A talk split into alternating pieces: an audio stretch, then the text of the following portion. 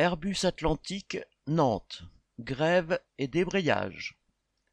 À Airbus Atlantique, sur le site de Nantes, mais aussi ceux de Montoire et de Saint-Nazaire, ville, la contestation continue contre les attaques de la direction qui, avec la fin des horaires variables, impose de travailler 15 minutes de plus par jour pour les équipes.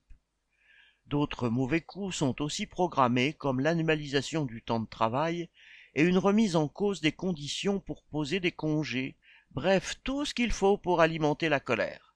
Jeudi 12 janvier, 600 salariés en production ont donc débrayé sur les trois sites à l'appel de la CGT et de la CFDT.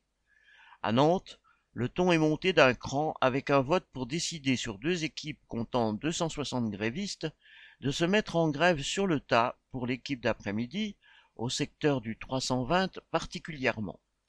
Ce vote a aussi décidé la grève tous les vendredis jusqu'à la signature d'un accord final sur l'ensemble du projet, prévu en février, accord que les syndicats majoritaires FO, CFTC et CFE-CGC s'apprêtent à signer.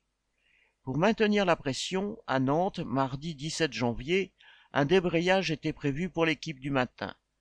Il a été moins suivi, mais dans les ateliers, certains disaient se réserver pour la grève du 19 sur les retraites qui s'annonçait très suivie, y compris chez les cadres.